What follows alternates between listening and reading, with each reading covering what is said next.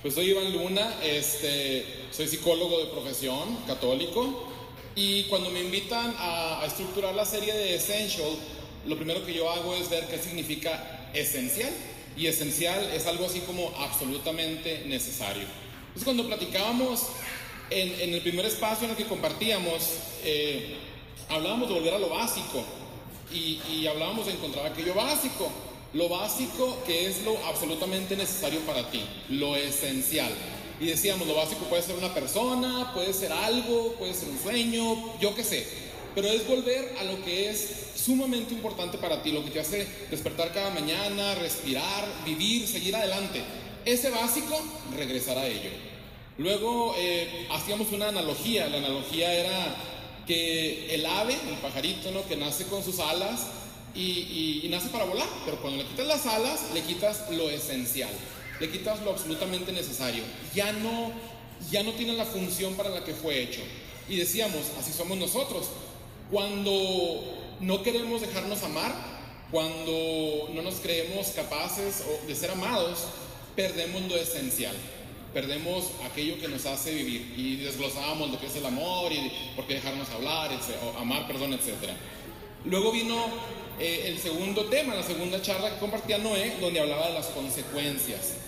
Las consecuencias de nuestras decisiones, es decir, lo que has decidido cargar, lo que has decidido llevar contigo para vivir, lo que has escogido como tu básico, no siempre es lo correcto. Y luego vas echando en una mochila, y es la analogía que Noé usaba, cargar la mochila de cosas que no siempre te pertenecen.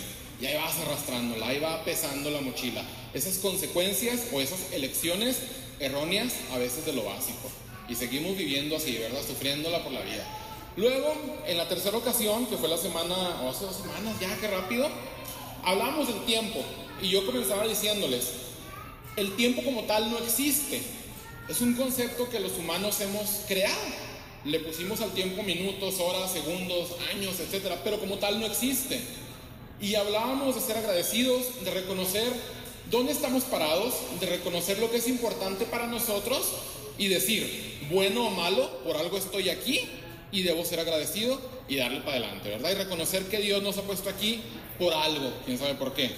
Y la analogía que usábamos era la de un reloj fino. Te compras el mejor de los relojes, el más fregonzoso, te le inviertes todos tus, tus ese, ahorros con los que te ibas a ir a Mazatlán en el verano y no te fuiste porque compraste un reloj bien chido, ¿verdad? Y es el reloj más fino del mundo. Pero si ese reloj está atrasado, no cumple su función.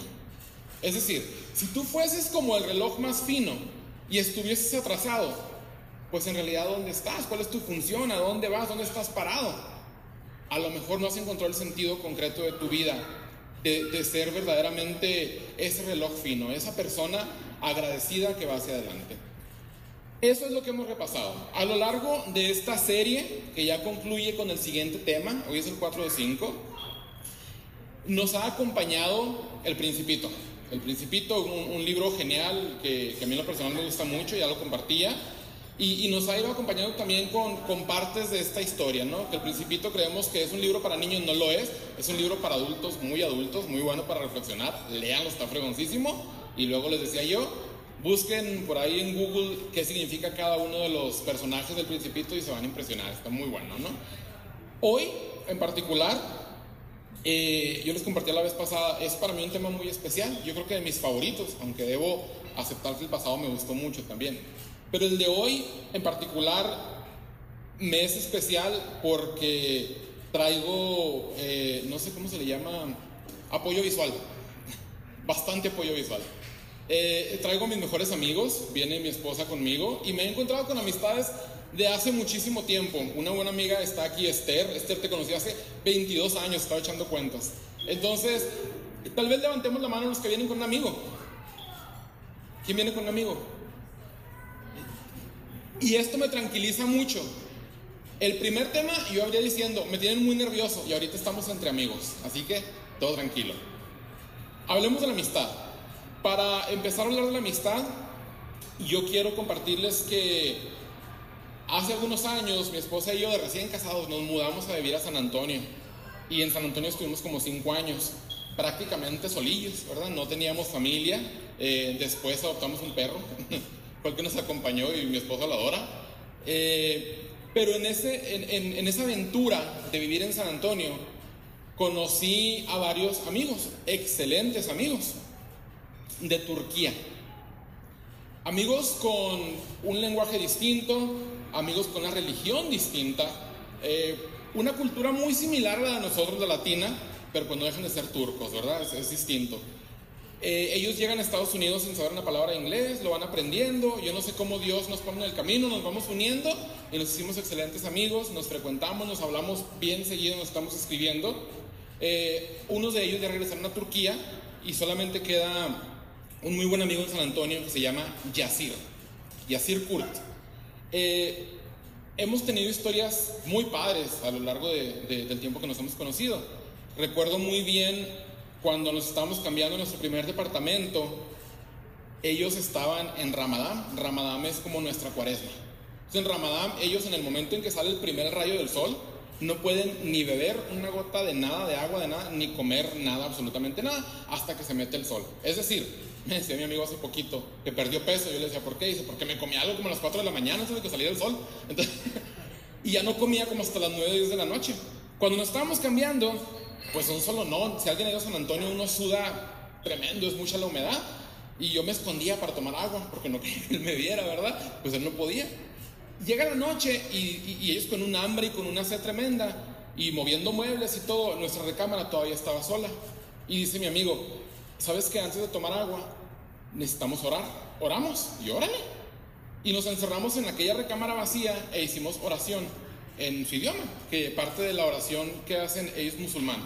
Parte de la oración de los musulmanes es más bien en árabe, aunque sí tienen algunas palabras turcas. Ellos me iban guiando y fue un momento muy especial. Fue la primera vez que oré con ellos. La siguiente ocasión eh, fue, si mal no recuerdo, en una cena de acción de gracias del Día del Pavo. Estábamos el grupo de amigos turcos, nosotros, y una amiga y un amigo americanos, un señor negrito y una señora güerita. Y antes de comenzar a cenar hicimos oración juntos. Ellos en turco, mis amigos americanos en inglés y Mayra y yo en español. Y fue un momento muy padre, muy especial porque agradecíamos cada quien pues por lo que tenía que dar gracias, por lo que tendría en su corazón y era momento de decirle a Dios gracias en su idioma, como fuera. No se enganchen, me regalan poquita agua. Gracias. Y, y platicando con, con Yacir, y así ha decidido acompañarnos esta noche. Entonces, si me dan chancita, gracias. Si me dan chancita, vamos a poner a Yacir en la pantalla. Y Yacir nos va a acompañar para iniciar este momento con una oración agradeciendo la amistad, en este caso a Alá. Y la va a hacer en turco. A lo mejor no la vamos a entender yo tampoco. Yo le pido a Dios que de verdad gracias y diga algo bueno, ah, no nos vayan. Pero este, vamos a. Muchas gracias, muchas, muchas gracias. No importa que esté el tiempo. ¿No le hace que lo ponga aquí los imanes? O sea, la tomen, ¿no? A ver, Yacir nos está esperando. Él está en San Antonio. En San Antonio son las 9.45 de la noche. Y vamos a ver qué onda con el Yacir.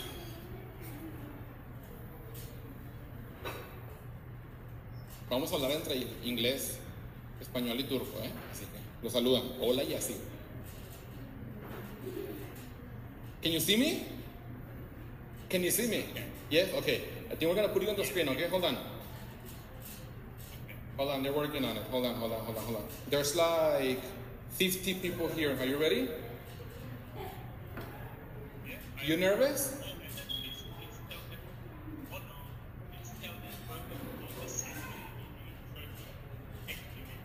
I can hear you, yes. Yes.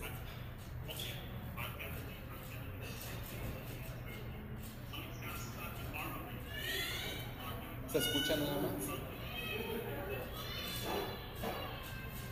Ok. Va a hacer la oración primero en turco y va a continuar en árabe. Ok? Hold on, we're going to on the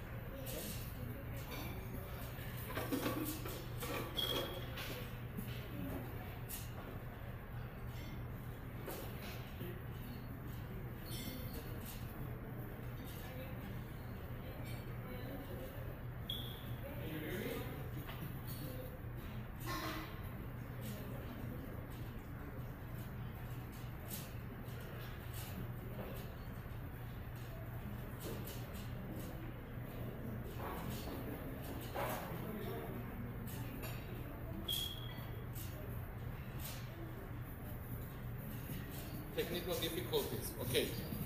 Oh yeah, I understand. So can you hear me now? Yes. Okay. Okay, Yasir. I'm gonna put you on the microphone. Okay. Let me show you. Él es Yasir, ¿sí lo ven?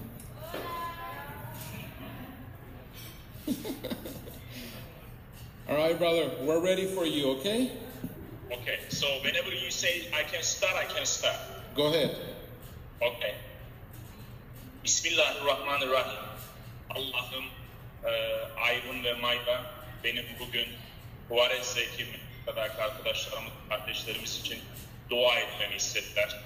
Ben onlar için şu anda arkadaşlık için, için bunun ne kadar önemli olduğu hakkında dua etmek istiyorum. İnşallah e, hepsi amin der ve dualarıma katılırlar. Arkadaşlık çok büyük bir hediyedir.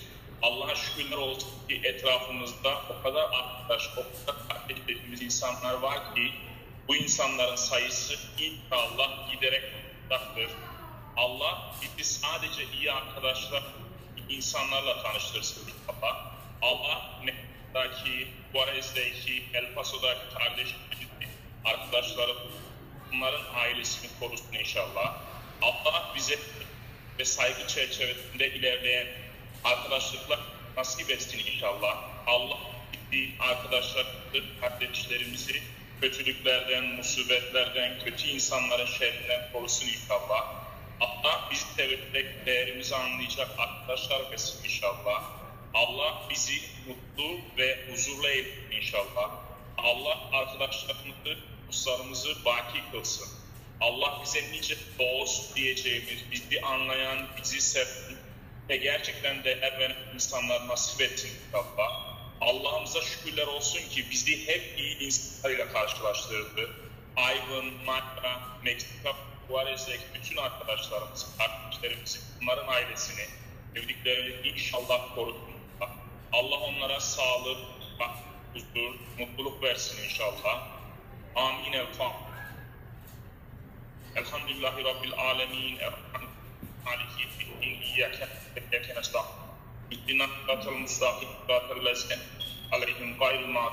Veleddâlîn. Amen. Brother, thank you very much. Una de las cosas que entendí fue Inshallah, que significa Dios quiera en árabe. Es muy similar al ojalá. Eh, entendí que estaba bendiciendo a Juárez, bendecía al Paso y bendecía a los amigos. Entonces, hay, palabras en español muy similares al turco. Está muy padre. Brother, thank you. I'm going to continue with my chat, so I appreciate it, okay? Adiós. Thank you, brother. I love you. Bye. Muy bien, ese fue Yacir. Eh, y como les digo, Yacir nos acompañó y nos sigue acompañando en nuestra amistad, un- momentos muy padres los que hemos pasado juntos. Y, y la tarde de hoy también tengo invitados especiales, como les decía. Eh, yo, yo desde los 15 años empiezo a trabajar en, en rollos de Dios, en rollos de la iglesia, y, y me encontré una persona y me encontré un grupo de personas grupo de personas, entre ellos algunas me acompañan ahora, mis amigos más recientes, eh, tenemos un grupito que le llamamos la bandita y todos nos hemos conocido en rollos de la iglesia y la mayoría de ellos aquí están presentes. Levanten la mano, por favor. Y no viene la bandita Junior, ya tenemos hijos y aquí está el Meni que también está escondido. Este, nos seguimos reuniendo frecuentemente, eh, seguimos creciendo en la amistad y, y también en un momento dado, hace 22 años más o menos, que, que conocía a un vato, buenísima onda, que, que tiene lo que la amistad debe tener. Me ha hecho crecer, me ha hecho avanzar, me ha hecho no desistir y él se llama Jesús.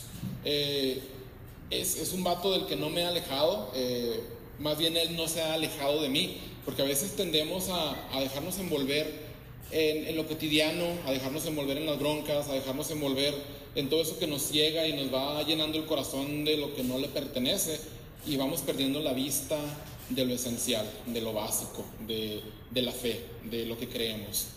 Hoy voy a hablar precisamente de estos dos tipos de amistad. Uno que es la amistad con nuestros hermanos, la familia que escogemos, los ángeles que yo les llamo, y te les explico por qué, y otro la amistad con Dios mismo.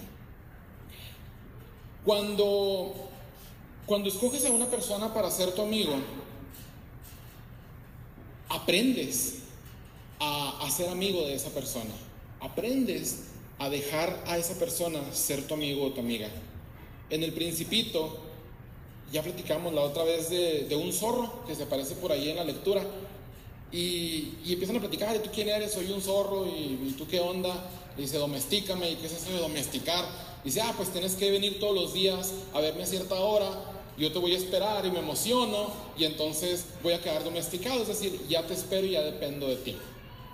Y, y después tienen que despedirse, y le dice el zorro, ¿me has domesticado? ahora, ahora ya te espero, ahora ya te quiero ver, ahora ya, ya aprendí de alguna forma a necesitarte. Yo siempre he pensado que los amigos son como ángeles que tienen un propósito. Yo imagino que en algún momento de la vida Dios habla con alguien al oído. No sé si han leído por ahí una lectura de Jeremías, un, chavo buena onda que le habla a Dios y le dice Dios, es que yo te escogí eh, para que seas profetas, para que vayas, para que andes. Y a mí se me figura que en algún momento de nuestra historia también nosotros, imagínense así chiquititos, recién naciditos, bebitos, todavía no, no hablan ni abren los ojos, nada, nada, todos cochinillos todavía así acabados de nacer, ¿verdad?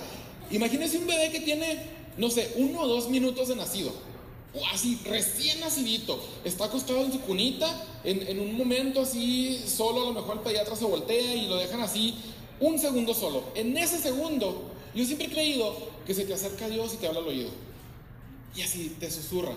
Te susurra de la forma más suavecita, más, más, la voz más bajita que te puedas imaginar y te dice algo. Algo que nadie más sabe. Es un secreto entre tú y Él. Y en ese momento te da una misión. Una misión que a lo mejor ni tú conoces, que con el tiempo se va llevando a cabo. Yo creo que también en esa misión te dice, tú vas a ir a la tierra vas a ir con este propósito y vas a ayudar a tal o cual persona. Y le vas a ayudar ya sea a crecer, a salir adelante con algo, o, a que haga las cosas doblemente mejor, le vas a ayudar a que viva, le vas a ayudar en forma de amigo. Terminas tu misión y te regresas a lo que tienes que hacer. He tenido muchos amigos a lo largo de mi vida excelentes amigos, me vienen muchos nombres. Y de repente he dejado de verlos. Me domesticaron, debo admitirlo. Siento que los necesito en momentos y, sé que si vuelvo a pesar del tiempo, allí estaban presentes. Y siento que llegaron a mi vida con un propósito. No sé cuál.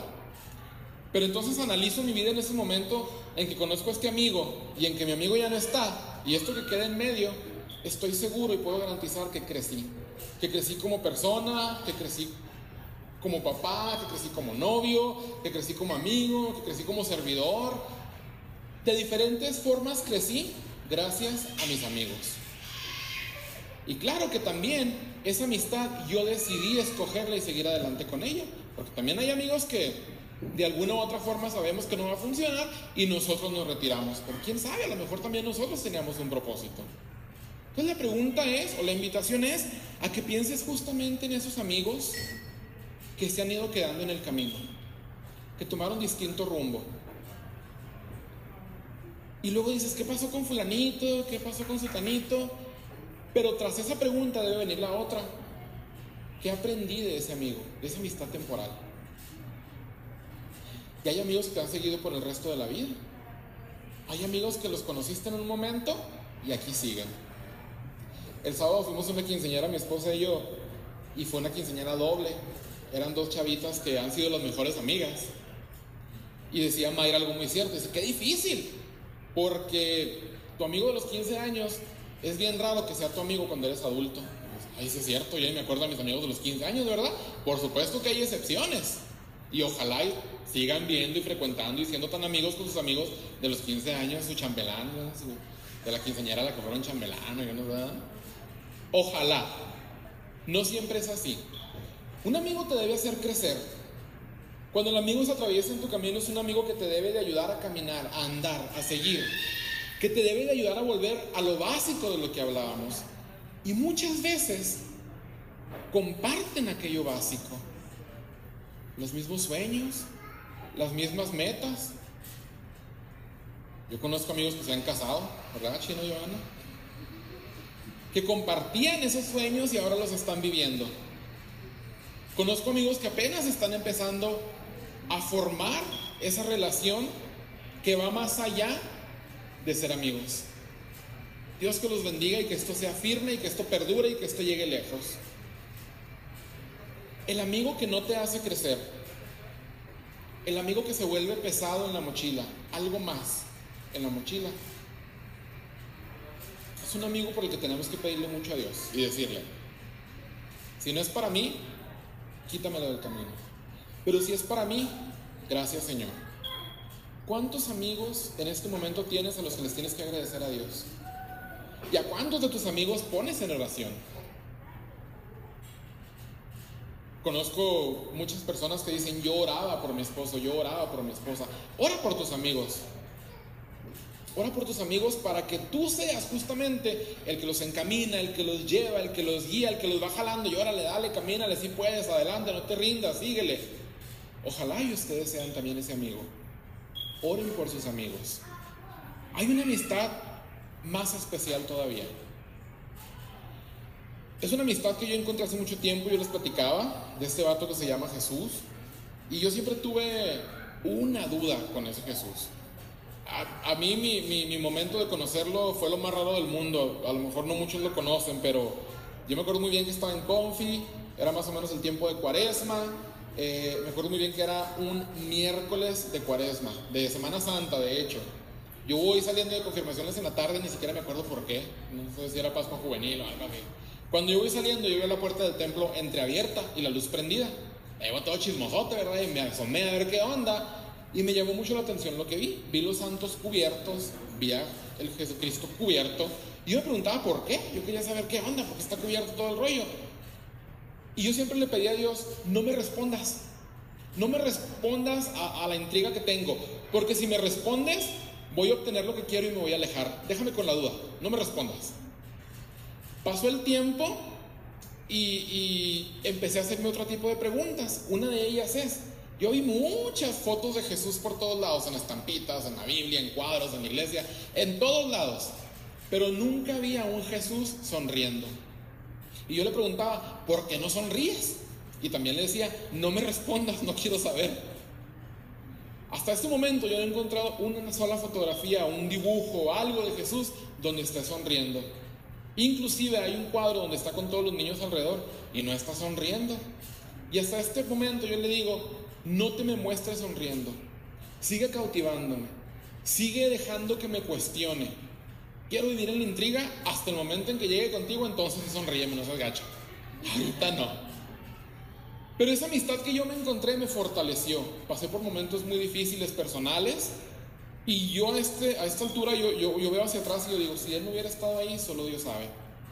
Un momento muy difícil en particular donde participando en grupos de la iglesia y todo este rollo, mi abuelito muere y mi abuelito fue mi figura paterna, era, era mi papá. Entonces, en ese momento que yo estoy padeciendo el duelo, eh, también muere eh, la, la, tía de un familiar, de hecho, la mamá de Red Bull, la mamá de uno de los chavos del grupo de amigos de la iglesia en el que estábamos. Estoy yo en el funeral de mi abuelito, llega mi amigo David, que le pusimos Red Bull, y me dice, acaba de pasar esto y esto y esto, necesito hablar con alguien va al gato a pedirme consuelo en un momento en el que yo no puedo dar consuelo. Dios es tan grande que en ese momento pudimos platicar y creo yo que Él se fue mucho más a gusto espiritualmente. Y yo digo, si yo no hubiera tenido a Jesús en ese momento, solo Dios sabe qué sarta de tontería le hubiera dicho. Y ha habido tantos momentos a lo largo de mi vida que yo tengo, me siento obligado, me siento forzado a voltear a Jesús las grandes gracias se consiguen de rodillas y está experimentado. Yo soy prueba de ello, se los garantizo. Las grandes gracias se consiguen de rodillas. Y esto viene de una frase que decía San Agustín, el amor se da entre iguales. Es decir, ¿cómo yo voy a poder ser amigo de alguien distinto cuando no somos iguales? Cuando amamos, cuando nos dejamos amar, que es lo esencial, logramos ser iguales, porque nos vemos vulnerables. Lo más sagrado que tenemos los seres humanos es justamente todo aquello que no queremos entregar, lo que no queremos dar. Cuando damos todo aquello, cuando nos dejamos amar, cuando nos hacemos chiquitos, cuando nos dejamos que alguien más nos haga sufrir, porque es parte del amor, entonces estamos vulnerables y entonces estamos desarmados. Cuando te dejas amar por Jesús, las cosas que suceden son magníficas, magníficas. Jesús ama bien fácil. A Jesús se le da facilísimo el amar. Lo difícil es que nosotros nos dejemos amar y que queramos ser su amigo. Yo no sé por qué es tan complicado tener que pensar en lo que tengo que creer o lo que no tengo que creer para dejarnos amar. No se trata de creer o de no creer en Jesús, no se trata de, de saber si es cierto o si no es cierto, se trata de creerle. Y en realidad Jesús no te predica una religión, lo que te predica es amor. Y se trata de creerle.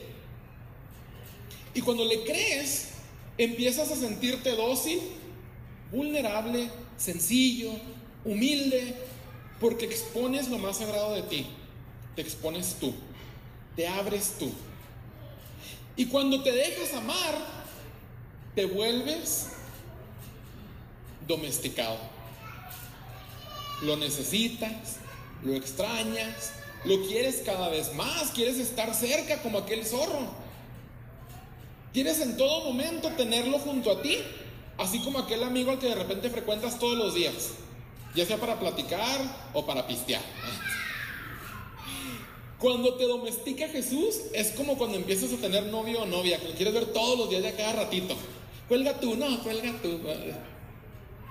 Cuando te domestica Jesús, estás expuesto al amor.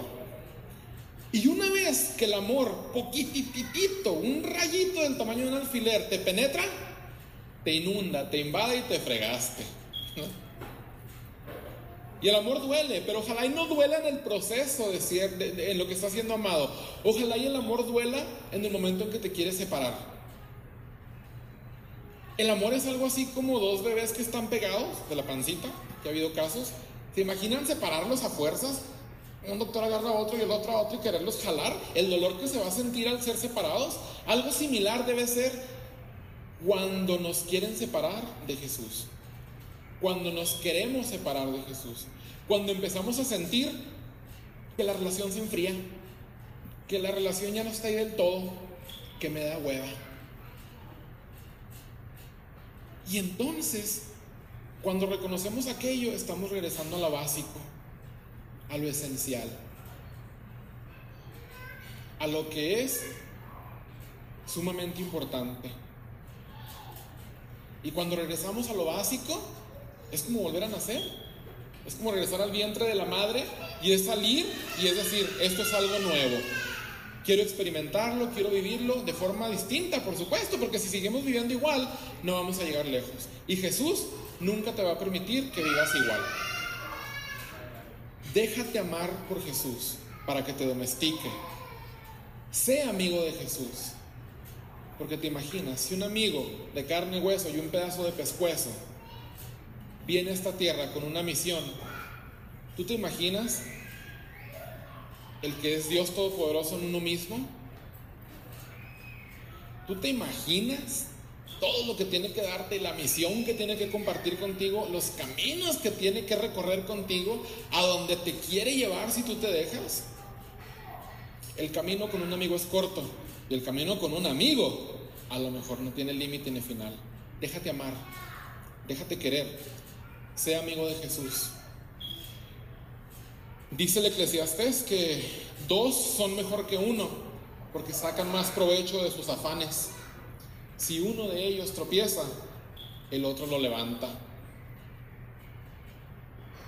Lo hemos experimentado mucho entre amigos de la bandita, ustedes con sus amigos personales. Cuando uno cae, el otro está ahí para levantarte y debes de confiar y decir, no estoy solo, no me agüito. Esto también va a pasar. Eso lo decía el Padre Pío. Esto también va a pasar. Déjate levantar por Jesús. Déjate ir más allá. Déjate llevar no le saques. Es una aventura buenísima. Vale la pena, te lo garantizo. Déjate ser amigo de Jesús. No seas amigo de Jesús, déjate ser amigo de Jesús. Deja que Él te encuentre. Es mañoso, ¿eh? Él se da sus mañas y te va a encontrar. Déjate querer, tú flojito y cooperando. Y las cosas se van a dar solas y te vas a dejar domesticar y te vas a sentir necesitado y te vas a sentir amado y te vas a sentir apreciado y vas a necesitar tú entonces de Jesús. ¿Estamos? Esta fue mi charla de hoy. Nada más quiero concluir rápidamente con una breve, breve reflexión. Así como estamos, nada más darle gracias a Dios por la amistad, por el que viene conmigo, por el que se quedó atrás. Gracias por el que voy a conocer. Gracias por los amigos que en el camino me han ido acompañando, que me han hecho crecer, que me han hecho avanzar. Darle gracias a Dios, darle gracias a Alá por esas personas especiales en nuestra vida, porque esas personas se vuelven luz y nos permiten ver la luz. Gracias a Dios por los amigos que nos han llevado a Jesús. De buena manera o de no tan buena manera. Porque en los fracasos, en las relaciones fallidas, volvemos a Jesús y le decimos, ¿qué pasó? No era lo que esperaba. Y gracias Señor porque en esos momentos regresamos a ti y te necesitamos. Siempre estás ahí presente. Eres como aquel zorro que está esperándonos para regresar, pendiente, atento, concentrado en nosotros. Gracias Señor por los amigos, todos, los pasados, los presentes, los futuros. Y te pedimos que nos permitas encontrar personas de valor, personas que nos hagan crecer, que no pesen en la mochila, que sean esenciales para nuestra vida, para que juntos, Señor, lleguemos a ti y te encontremos. No hay amistad más grande que aquella que no tiene miedo a abrazar al otro. Y eso, Señor, en círculos de amistad donde estás tú, no existe. Abrazarse, decir te amo, decir te quiero, aquí estoy para ti, con amigos de verdad, no da pena, no se siente. Gracias Señor por permitirme decirles a mis amigos, los amo, por permitirme decirles gracias por estar ahí en cada momento, por permitirme decirles Jesús existe y juntos lo encontramos y está en nuestro círculo. Gracias Señor por la bandita y por toda esta bandota.